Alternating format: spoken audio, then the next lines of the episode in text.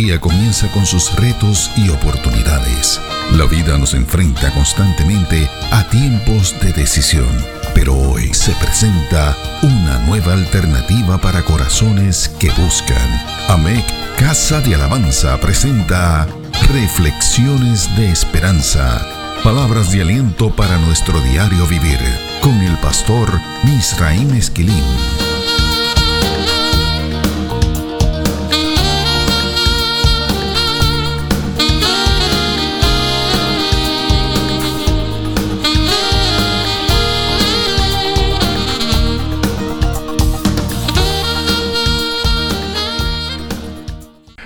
Recibe bendiciones en el Señor. Esta es nuestra primera reflexión del año 2022. Queremos aprovechar esta oportunidad para bendecir tu vida y desearte que este año esté lleno de testimonios poderosos de la gracia del Eterno. Retomamos el análisis de las oraciones que hace el apóstol Pablo en la carta a los Efesios este análisis cobra importancia toda vez que hemos decidido iniciar el año puntualizando sobre el poder que posee la oración para traernos a esa revelación celestial que transforma al ser humano. La invitación que hace el profeta Jeremías a este respecto nos ha convocado desde finales del año pasado, del año que acaba de concluir. Clama a mí y yo te responderé. Esa es la frase clave del profeta Jeremías en el capítulo 33 y verso 3 del libro de su profecía. Sabemos que la primera oración que Pablo levanta en esta carta, la carta a los Efesios, en los versos del 15 al 23, puede ser subdividida en varios segmentos. El primer segmento, los versos del 15 al 17, continúa con la celebración que él desarrolla en los primeros 14 versos del primer capítulo de esta carta. Además, sabemos que Pablo utiliza estos versos iniciales para describir las razones que lo han motivado a orar por esta iglesia, cuál es la definición de su vida de oración y qué es lo que él está pidiendo al Señor que le conceda a esa amada iglesia. El segundo segmento de esta oración, los versos del 18 al 19, Pablo los utiliza para explicar cuáles son los resultados que él espera de esa oración. Esto es, ¿qué es lo que él espera que suceda en la iglesia con la otorgación de lo que él le ha pedido a Dios que derrame sobre la iglesia que estaba en la ciudad de Éfeso? El tercer segmento de esta oración, los versos del 20 al 23, está enfocado en la plenitud de Cristo y en su poder. Ese segmento está enfocado en el poder de Dios que opera sobre la iglesia. Además, está enfocado en la iglesia como un organismo vivo, el cuerpo en el que Dios ha decidido manifestar toda la plenitud de Cristo, el cuerpo de Cristo. Ya sabemos que los versos anteriores a esta oración, los versos del 1 al 14, sirven, entre muchas otras cosas, para señalar lo que le faltaba a esa iglesia en relación a lo que ésta tenía. Sabemos que la iglesia en Éfeso tenía bendición y se sabía elegida por Dios, pero le faltaba esperanza. Sabemos que la iglesia de Éfeso sabía que había sido redimida y salvada por Dios, pero desconocía el alcance de su herencia, la herencia en los santos. Sabemos que la iglesia de Éfeso poseía una fe y un amor práctico, pero carecía del poder de Dios. Sabemos que esa iglesia trabajaba muy bien, pero no conocía la plenitud del poder de Dios. Esa iglesia no había desarrollado un conocimiento pleno de Dios. Además, a base de lo que Pablo presenta en su oración, parece que esa iglesia tampoco conocía las implicaciones de ser iglesia como, citamos, plenitud de aquel que todo lo llena en todo. Efesios capítulo 1, parte B del verso 23. Leamos los versos del 15 al 17 de ese primer capítulo de la carta a los Efesios, esta vez en la versión Dios habla hoy. Por esto, como sé que ustedes tienen fe en el Señor Jesús y amor para con todo el pueblo santo, no dejo de dar gracias a Dios por ustedes, recordándolos en mis oraciones. Pido al Dios de nuestro Señor Jesucristo, al glorioso Padre, que les conceda el don espiritual de la sabiduría y se manifieste a ustedes para que puedan conocerlo verdaderamente. Pablo está diciendo en estos versos que lo ha movido a la oración el testimonio de la fe.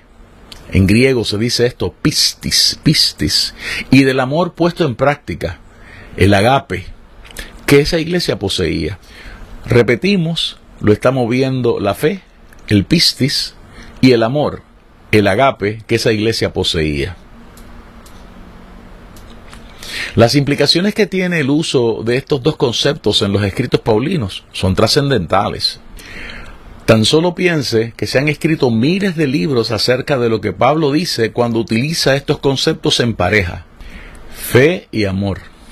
Pistis y agape. No olvidemos que Pablo era un especialista en decir muchas cosas con una sola palabra o en una sola frase. Compartimos algunas notas muy interesantes acerca de la fe en el Heraldo del 8 de julio del año 2007. En esa reflexión se resume gran parte de lo que Pablo está diciendo cuando felicita a la iglesia en la ciudad de Éfeso por su fe. Citamos. No se puede hablar de la fe de manera singular. Para hablar de la fe se requiere hablar de la fe histórica, la fe salvadora, la fe temporal y la fe carismática. Ahora bien, dentro de las muchas definiciones que existen sobre la fe, podemos destacar algunas que de cierto están estructuradas sobre los elementos básicos que necesitamos para tener una mejor comprensión del mensaje paulino. Desde allí, la fe puede ser definida como el compromiso confiado de una persona, particularmente con Dios. A partir del análisis del concepto en latín fides y del griego pistis, la fe puede ser definida como la lealtad o la fidelidad a esa persona con quien estamos ligados por promesas y tareas. Esta se diferencia del concepto creer, en que este último es el proceso intelectual que tiene que ver con la aceptación de las proposiciones que hace la fe. Tal y como decía Tomás de Aquino, la fe posee un componente racional toda vez que hay un objeto para la fe. La fe es la convicción de la existencia de Dios como creador y rector de todas las cosas y de la declaración de la verdad divina. Esta no se limita al conocimiento necesario para aceptar como verdadero lo que Dios nos ha revelado en su palabra y en la naturaleza, así lo dice Santiago capítulo 2 y verso 19. Incluye el ejercicio de la confianza necesaria, capítulo 11 de la carta a los Hebreos, los versos 1 y 7, Romanos capítulo 4, los versos del 18 al 21, Romanos capítulo 10, verso 10, Efesios capítulo 3, verso 12, son tan solo algunos de los pasajes bíblicos que podemos estudiar para poder confirmar esta aseveración. La confianza necesaria que da el Espíritu de Dios viene a través de la fe. Gálatas capítulo 5 y verso 22, Mateo capítulo 16 y verso 17, Segunda de Corintios capítulo 4 y verso 13, en fin, hay una cantidad extraordinaria de referencias bíblicas que confirman esta información y todas están disponibles en la transcripción de esta reflexión. Esta transcripción está disponible en las plataformas que posee nuestra iglesia. La fe se recibe gratis, así lo dice Efesios capítulo 2 y verso 8. No obstante, la fe se aprende, así lo dice Romanos capítulo 10 versos 14 al 17. El objeto de ella es la salvación del pecador, así lo dice Marcos 16 y verso 16. Y su asiento moral está en nuestra naturaleza y en nuestro intelecto, así lo dice Juan capítulo 6 y verso 44, Hechos capítulo 13 y verso 48, Segunda de Corintios capítulo 4 y verso 6 y Efesios capítulo 1 los versos del 17 al 18. Es por esto que la Biblia dice lo siguiente en Hebreos capítulo 11 y verso 6, pero sin fe es imposible agradar a Dios porque es necesario que el que se acerca a Dios crea que le hay y que es galardonador de los que le buscan. Del análisis de la raíz de donde surge el concepto agradar, se desprende que sin fe es imposible conseguir que Dios levante o ponga en alto al creyente. Tenemos que analizar algunas porciones escriturales para entender el alcance de esta declaración. De cara a lo que conocemos del discurso de Jesús, sabemos que los discípulos fueron reprendidos por ser hombres de poca fe. Así lo dice Marcos en el capítulo 4 de su Evangelio, los versos del 39 al 40. La poca fe les causó temor e incapacidad para enfrentar una tormenta. Por otro lado, la mujer sanada de flujo de sangre camino a casa de Jairo es felicitada porque su fe la potencializó, la empoderó para buscar sanidad y salvación. Esto es, capacidad para enfrentar su tormenta. La fe es considerada en el Nuevo Testamento como una base sobre la que tenemos que ser capaces de edificar nuestras peregrinaciones como creyentes. Así aparece en Judas capítulo 1 y verso 20. Es considerada como un elemento por el que hay que batallar o contender apasionadamente. Verso 3 de esa misma carta, el mismo capítulo. Es considerada como la victoria que ha vencido al mundo. Primera de Juan capítulo 5 y verso 4. La fe es vista como una base de operaciones a las que hay que procurar añadirle algunas cosas tales como la virtud y el conocimiento. Así lo dice Pedro en su segunda carta en el capítulo 1 y verso 5. Es el arma por excelencia para resistir al enemigo. Primera de Pedro capítulo 5, los versos 8 al 9. Es vista como la pieza clave para ser guardados por el poder de Dios. Primera de Pedro capítulo 1 y verso 9 y para que se convierta en nuestra alabanza más vehemente luego de ser sometida a escrutinio y examen divino. Así lo dice Primera de Pedro, capítulo 1, verso 7. A todo esto hay que añadir que es el escudo con el que los cristianos hemos sido llamados a defendernos de los ataques de los dardos del enemigo. Efesios 6 y verso 16. Encontramos lo siguiente dentro de aquellas cosas para los que la fe nos sirve como escudo defendernos de las saetas que procuran destruir en oculto a los rectos de corazón. Salmo 11, verso 2. Defendernos de los efectos hirientes de comentarios injustos. Salmo 57, verso 4. Defendernos del veneno de los discursos de aquellos que no conocen al Señor. Salmo 58, versos 3 al 7. Defendernos de la amargura del corazón provocada por mensajes mezquinos. Salmo 64, verso 3 defendernos de los efectos de las mentiras. Salmo 120, los primeros cuatro versos. Algunos escritores bíblicos engalanan la fe con adjetivos calificativos sin comparación, al mismo tiempo que la describen como una dimensión que necesita ser perfeccionada. Santiago capítulo 2 y verso 22 es un buen ejemplo de esto. Por otro lado, Escritores del Nuevo Testamento han señalado que la fe que es sometida a prueba genera paciencia y nos hace estables. Esto lo encontramos en Romanos capítulo 5 y verso 2 y en Santiago capítulo 1 los versos 3 y 6. La fe es la clave para la conquista de reinos, para hacer justicia, alcanzar promesas y tapar la boca de los leones. Así lo dice Hebreos capítulo 11, los versos 32 en adelante. Y ella viene por el oír y el oír por la palabra de Dios. Romanos capítulo 10 y verso 17. Cierro la cita. Tenemos que señalar que lo que hemos compartido hasta aquí acerca de la fe es sólo la superficie de un océano insondable, la punta de un témpano teológico y bíblico que es gigantesco. Tomemos en consideración que no hemos considerado los siguientes aspectos.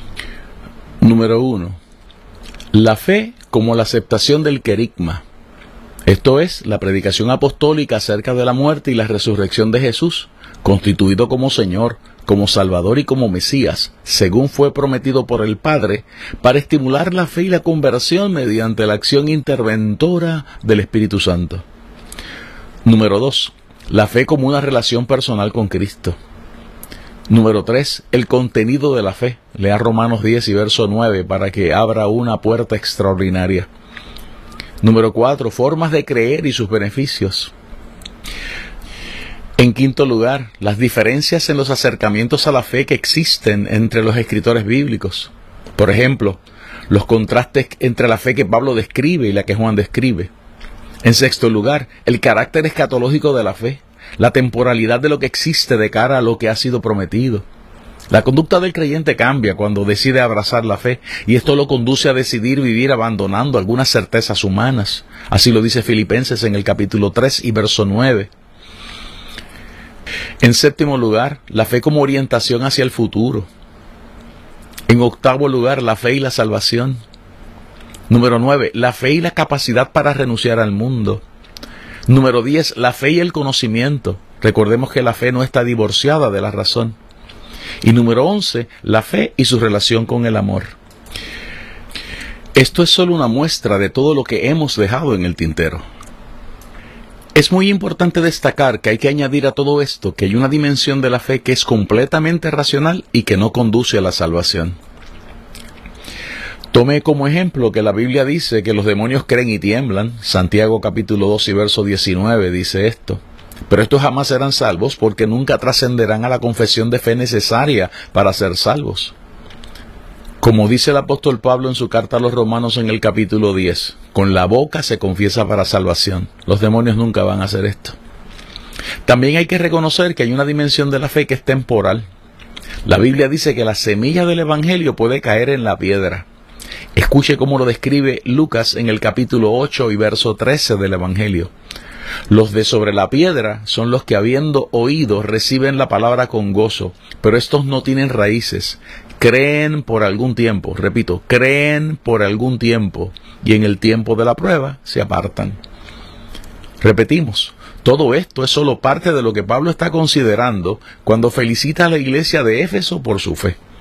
Todavía no hemos entrado a analizar las implicaciones que posee el amor, el agape que el apóstol Pablo menciona en el verso 15 de ese capítulo 1 de la carta a los Efesios. Ahora bien, examinemos lo que hemos considerado hasta aquí utilizando lentes exegéticos un poco más amplios. Por ejemplo, el lente de la adoración. Hace 27 años compartimos en el libro El despertar de la adoración que la adoración requiere conocimiento, o sea, que no puede darse en la ignorancia. La adoración cristiana solo es posible desde el conocimiento de Dios y desde el autoconocimiento ante Él. Esto es, la radiografía que hace el Espíritu Santo de nosotros como creyentes y la revelación que nos ofrece de ese ejercicio. O sea, saber cómo nos vemos ante el Señor este es un principio bíblico que no concede alternativas. Escuchemos cómo lo explica el Evangelio de Juan en el capítulo 4, los versos del 23 al 24. Mas la hora viene, y ahora es, cuando los verdaderos adoradores adorarán al Padre en espíritu y en verdad, porque también el Padre tales adoradores busca que le adoren. Dios es espíritu, y los que le adoran, en espíritu y en verdad es necesario que adoren. Ahora bien, postulamos en ese libro que la adoración no requiere que entendamos a Dios. De ser así, nadie estaría capacitado para adorar a Dios. Para adorar solo se requiere que le conozcamos a Él a través de Cristo y que nos conozcamos a nosotros mismos. No hay manera en que podamos adorar a Dios responder a su presencia en Cristo Jesús si no tenemos fe. Otro dato que compartimos en ese libro es que toda esta fenomenología y el desarrollo de la adoración se establece sobre la base de que el culto a Dios posee en sí mismo una dimensión de cambio racional. Basta repetir lo que dice el texto del Evangelio de Juan que hemos reseñado.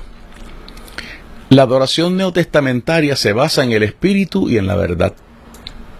Ambos fundamentos son dimensiones interdependientes en la adoración y de quiénes somos aquellos que adoramos.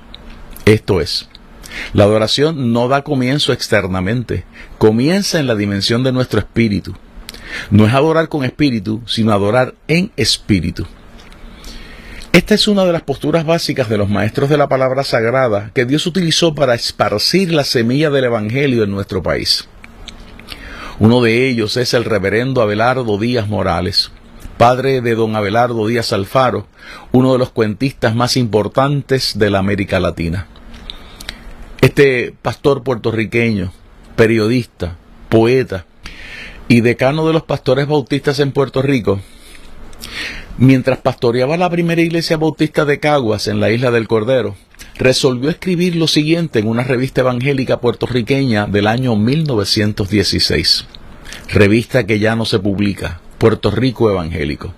Citamos, Conocer a Dios con la razón es admirarle en sus obras. Conocer a Dios con el corazón es amarle por su bondad.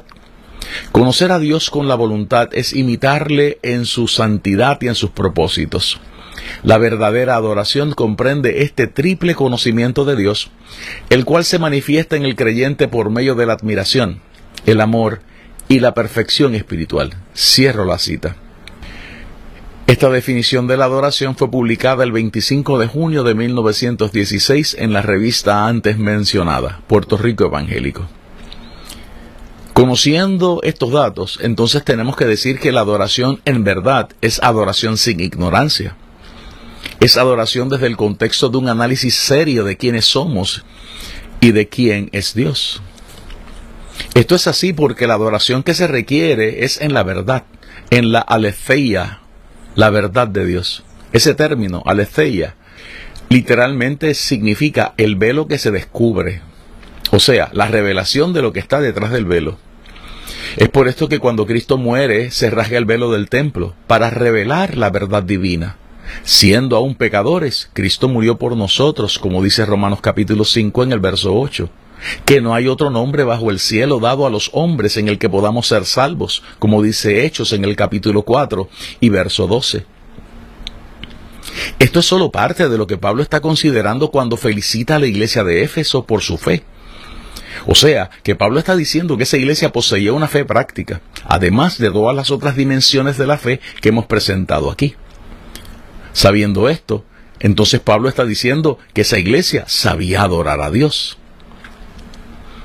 Hay una pregunta que tenemos que formularnos inmediatamente. Esta es, ¿por qué había que orar por una iglesia que gozaba de todas estas virtudes? Tal y como hemos reseñado en los planteamientos iniciales de esta reflexión, a esa iglesia le faltaba la esperanza. Ella desconocía el alcance de su herencia, la herencia en los santos. Esa iglesia de Éfeso podía poseer una fe y un amor que se entrega, pero vivía ignorando el poder de Dios. Esto es, esa iglesia no conocía la plenitud del poder de Dios.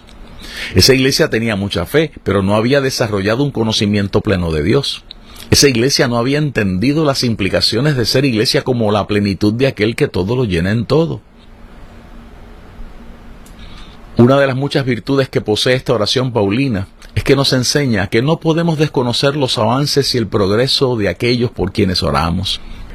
No obstante, tampoco podemos ignorar que existen unas metas que Dios ha establecido para cada creyente, para la iglesia en general.